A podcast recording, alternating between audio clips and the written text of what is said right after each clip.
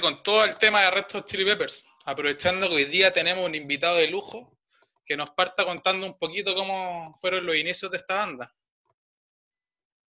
Claro, empezaron porque se conocían Flea y Anthony, que llegó a un colegio que se llamaba Fairfax, y ahí empezaron a hacerse amigos, se juntaban, y, y Flea en esa época tocaba la trompeta. Y en ese año también conocieron a Hillel Slovak, que fue el que, le, el que le enseñó a tocar el bajo a Flea, y se metieron en una banda, armaron una banda que se llamaba Antim. Ahí Eh. también tocaba Jack Irons, que fue el baterista, el primer baterista que tuvieron, y se juntaban a tocar y, y, y era como improvisación más que nada. Sí, pues todo muy en la onda de que como eran todos compañeros de colegio, como un hobby más que nada. Claro, pues, claro. Aunque por lo que he leído, Flea era un prodigio con la trompeta. Sí, pues. Bueno. Al, al buen, de hecho, ni- parece que no, no le interesaba el rock, le gustaba como el jazz, el blues y todas esas cosas. Sí, pues es que O sea, tenía, te- tenía un padrastro que era músico, pues, y, se, y él era de esa pues, onda del jazz. toda la onda esa. Sí. Y ahí después Anthony como que no, no sabía muy bien qué hacer porque él, él como que era un personaje, pero, pero no tocaba ningún instrumento, decía que no cantaba. Y en un momento escuchó como al vocalista de Gary Neighbors y dijo, oye, pero este tipo rapea igual y, y yo podría hacer lo mismo. Y ahí él, él se- primero se, se ofreció como a presentarlo. Y los presentaba y hacía un, un espectáculo que era como lo que hacía su papá antes. Y ahí se fue metiendo. Y después lo invitaron a, a tocar como en, en bares y cosas así. Y se llamaban Tony Flow and the Miracles Master of Mayhem. Y les fue bien y ahí empezaron a tocar en bares. Sí, pues y ahí fue cuando se empezó a correr la voz de que estos tipos que estaban mezclando como un nuevo tipo de sonido, que era como entre medio funky, rock, rap, todo metido en una juguera, y se empezó a correr la voz, pues, así que ahí empezaron como a llenar los clubs ahí en Los Ángeles. Hay que cambiar el nombre también, pues, ¿no? Sí, pues ahí pasaron ya a llamarse los Red Hot Chili Peppers.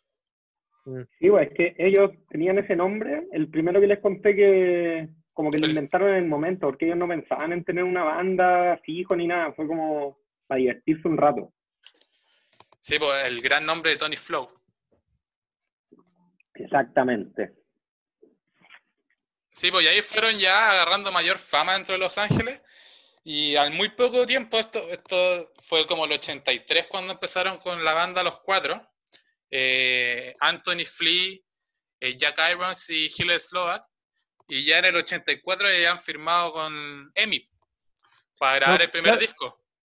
Claro, e- eso es lo que quería hablar, po, porque eh, en un principio estos gallos tienen un- el demo de, una, de canciones en específico, y e- estas canciones, con los espectáculos que se había mandado en, en Los Ángeles, eh, alcanzan importancia, po. Y ahí los contrata EMI, ¿cachai? Entonces, ¿qué es lo que pasa? Tenemos 1984, esta banda de cuatro, que ya no, no van a ser cuatro porque eh, Hitler Slock y Jack Irons tenían un compromiso pendiente con la banda. Entonces, Con Como What Is This. eso. Exactamente. la- sí. La que era antes era. Antim. Exacto. Entonces, el punto que como eh, ellos ya estaban comprometidos a grabar un, un disco con esa banda, no podían grabar otro disco con otra compañía disquera, con otra banda distinta, ¿cachai? Entonces, sale eh, Jack Irons y Hitler Slock. ¿A quién se consiguen? Y ahí empiezan las rotaciones en esta banda.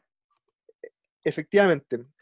Como guitarrista llega Jack Sherman, que creo que era un músico de sesión de, o sea, de mediana importancia. Y por otro lado llega Cliff Martínez en, eh, la batería. En la batería. Y Sí. esa es la formación con la que graba su primer disco. Sí, que se va a llamar The Red Hot Chili Peppers. Ah, Hay una cosa curiosa con este nombre, que ellos, es- ese fue como un nombre comercial, como para hacerse conocer, pues, querían ponerle otro nombre a este álbum, querían ponerle el nombre de la primera canción. Coyotes. Exactamente. Sí. Pero Pero la sigamos- disquera les dijo que no.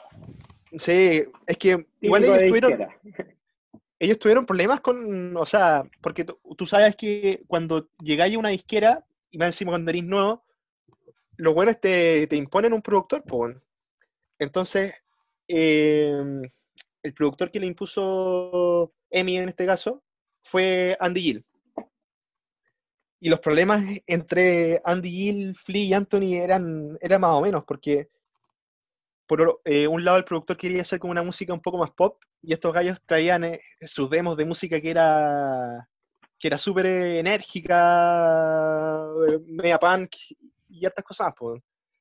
Y ahí tuvieron hartos problemas. De hecho, Anthony en un. En, no sé si fue en el Scar Tissue que escribió, que de repente en el estudio Andy había dejado la, la libreta así donde escribía sus cosas en la, del- del álbum y en unas, en unas canciones estaba tachada, tachada con shit, ¿cachai? Entonces, eh, bueno, este dijo, y encima era una de las canciones como más enérgicas que más habían, eh, que habían, habían trabajado. Y fue como que desde ese momento la relación entre, entre estos dos tipos eh, no pudo más y grabar el, el disco se puso muy complicado. po. Sí, pues de hecho, este disco, como cuenta Anthony después en su biografía que citaste, es uno de los que menos le gusta porque dice que no logró captar su esencia verdadera.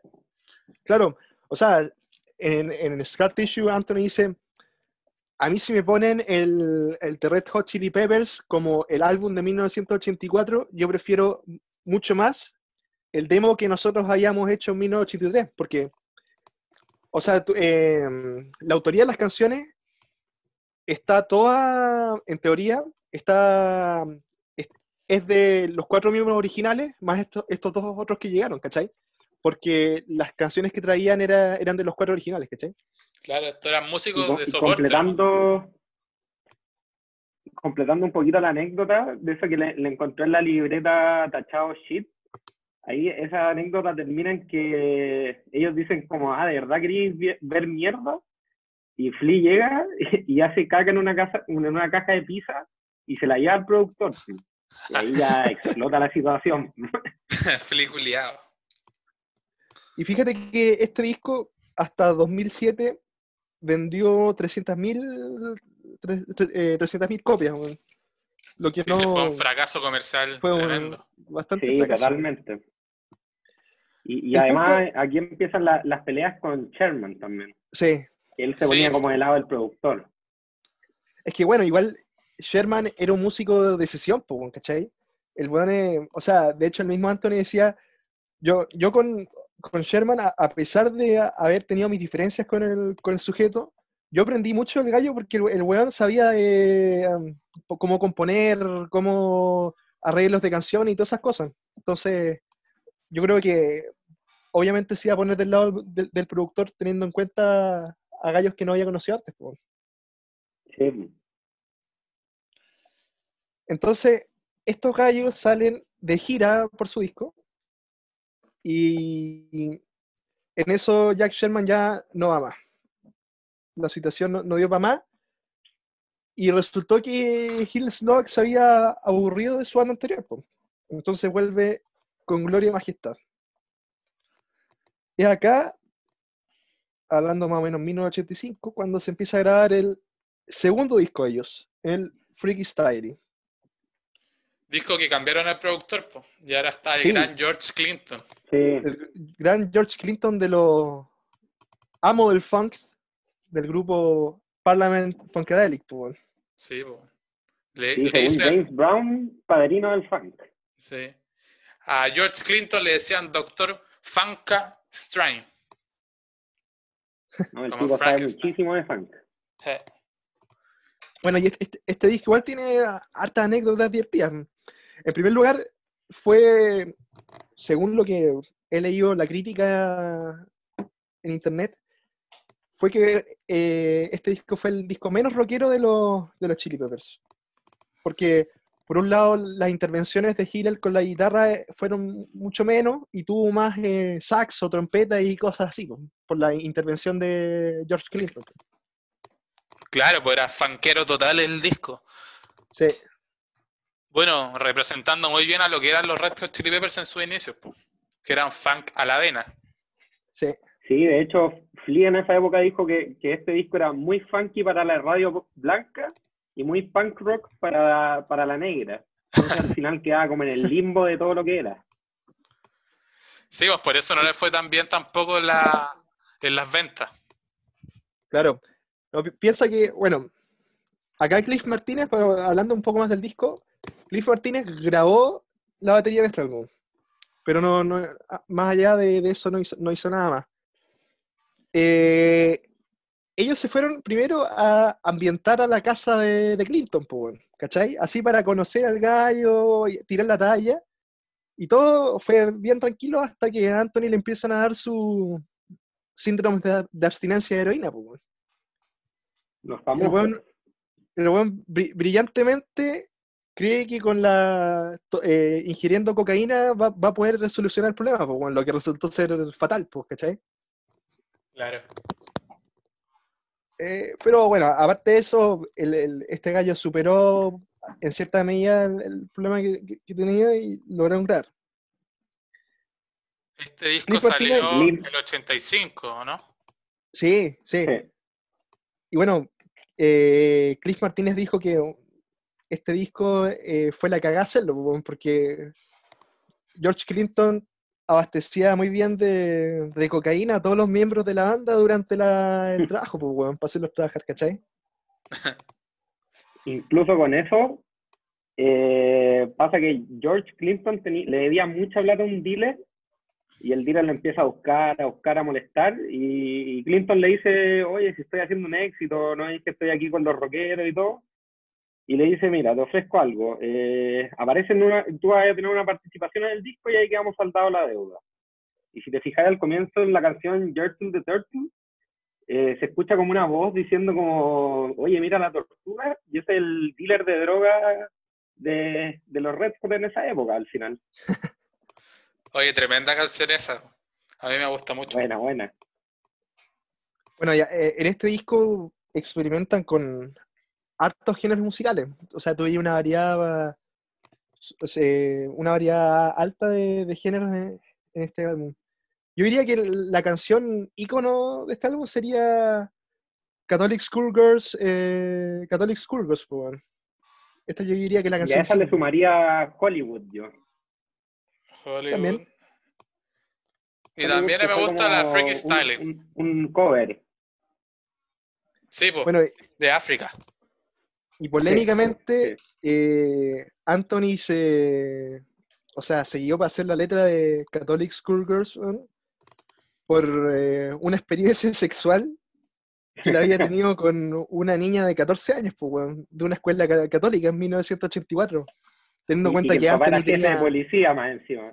weón, y teniendo en cuenta que Anthony tenía 22 años, pues viejo. Un lolo. Un loco. Un loco y lolo. una locura. Una locura de joven, de juventud. Bueno, este álbum fracasó. Nada, pero no fracasó completamente. No, pero eh, mira, porque, o sea, en venta fracasó. No, Pero no, igual no- superó no- a la anterior. claro, dio pero su impronta. Sí. no llegó ni siquiera al top 200, pero en crítica eh, le fue un poco mejor, ¿cachai? Sí. Bueno, y como, le- y como les decía, Cliff Martínez en un momento en la gira dijo, o sea, antes de, no sé si fue antes, antes o después de entrar en gira, dijo, yo no puedo llevar ya este estilo de vida, y se fue, pues. Y acá fue cuando Jack Irons vuelve al club, ¿cachai? O sea, a la, a la banda. Y acá fue cuando tenemos, Incluso en esta época. En esta época fue cuando Anthony lo echan, ¿o no? No, claro, Sí, pero Por dos semanas. fue, claro, fue, como- no, fue como un mes, weón. Ah, sí, un mes. Sí, pero fue como antes de empezar a grabar el disco. No, Hacer- y, Sí. incluso... No, no, no, eh, antes del 87. Sí, Sí. pues. Entonces, entrando en e- con ese contexto, tenemos la grabación de el tercer disco y el último y primer disco grabado por todos los miembros originales de la banda, pues, weón. Exactamente. se llama, Increíblemente. increíblemente, weón, se llama The Uplift Mofo Party Plan, weón.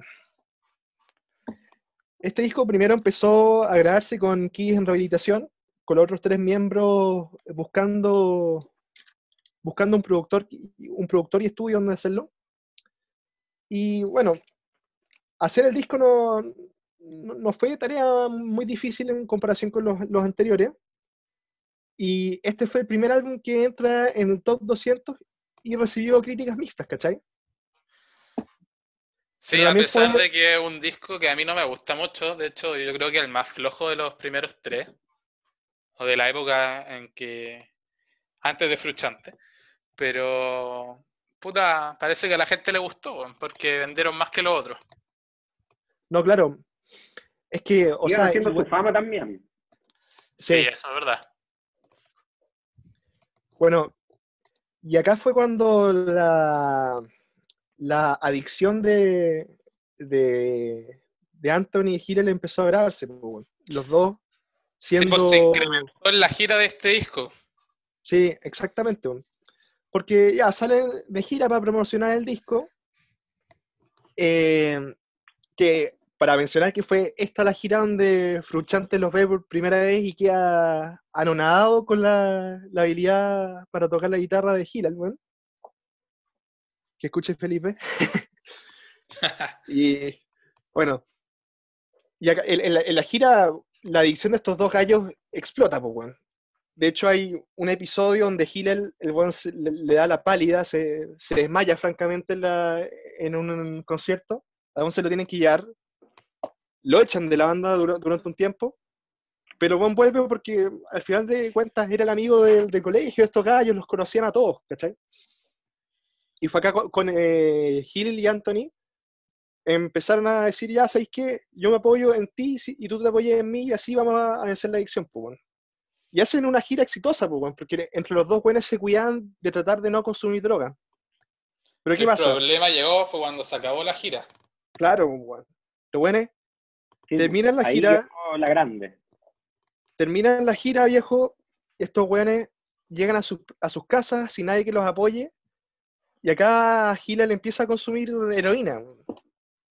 O sea, ya consumía, aquí... No, acá vuelve a consumir de, lleno, pues, Fue el día que llegó de la gira.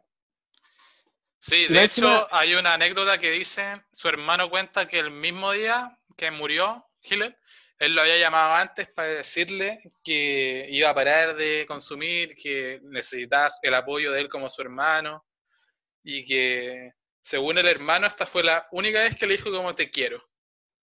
Sí, no, sí, e, eso lo viste en el, documental. Sí, eh, pero bueno, eh, acá lo, impresionante es que el buen está súper conflictuado con, con su hábito de, esta adicción.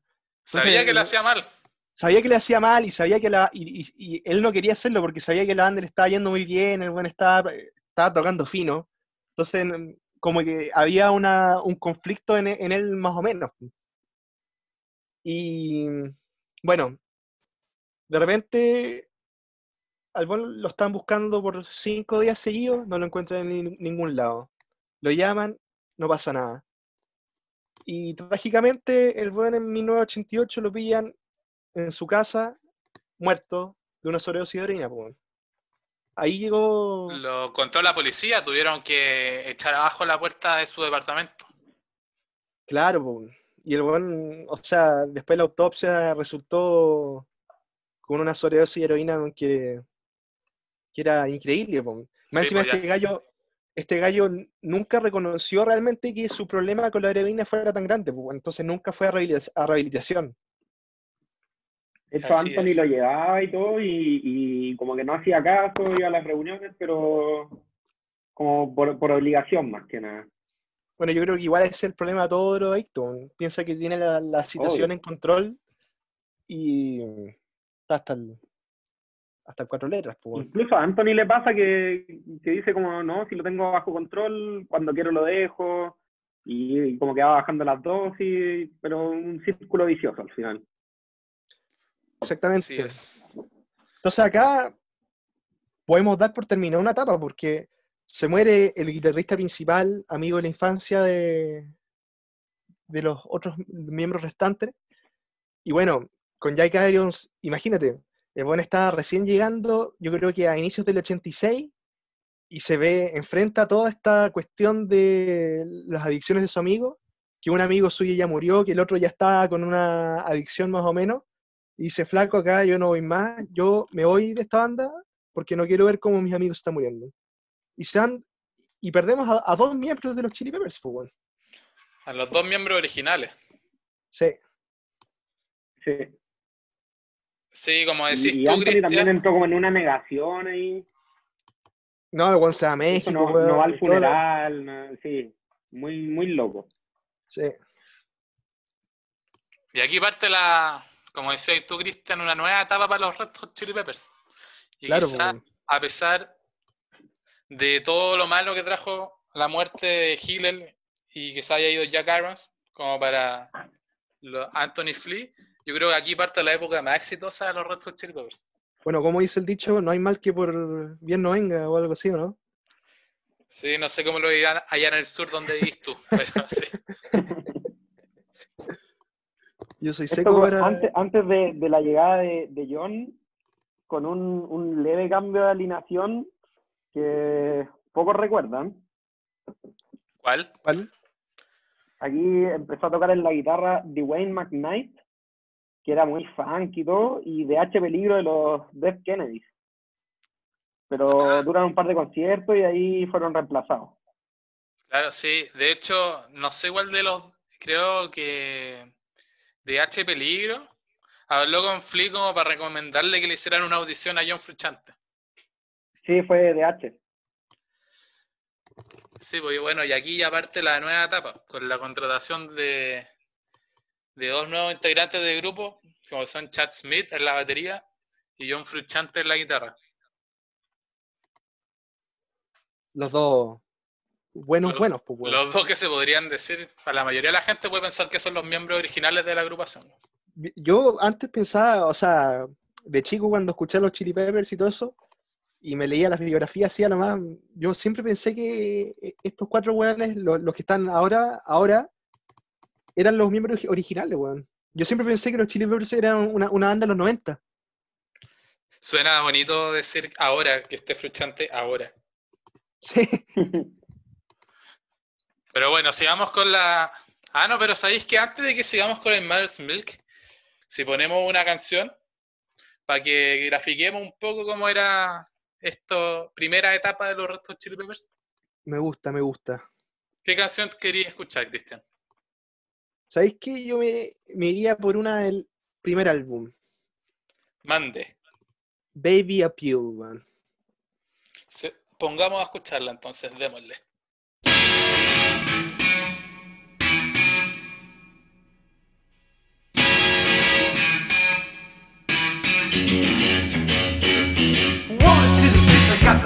In my box. I'll play the chili pepper so the public can rock. Excuse me, mister, won't you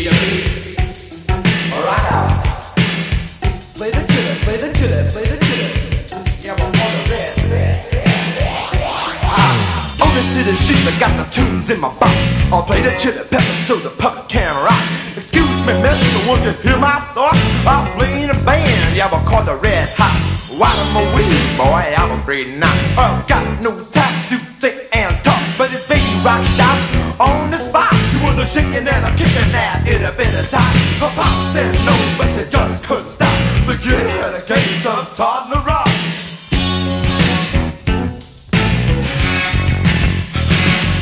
We hit a fucking back that I know is real. The red hot Mello Beer Make the And make some feel I tell them that I The funk the one we're I'm overdone But then don't stop The funk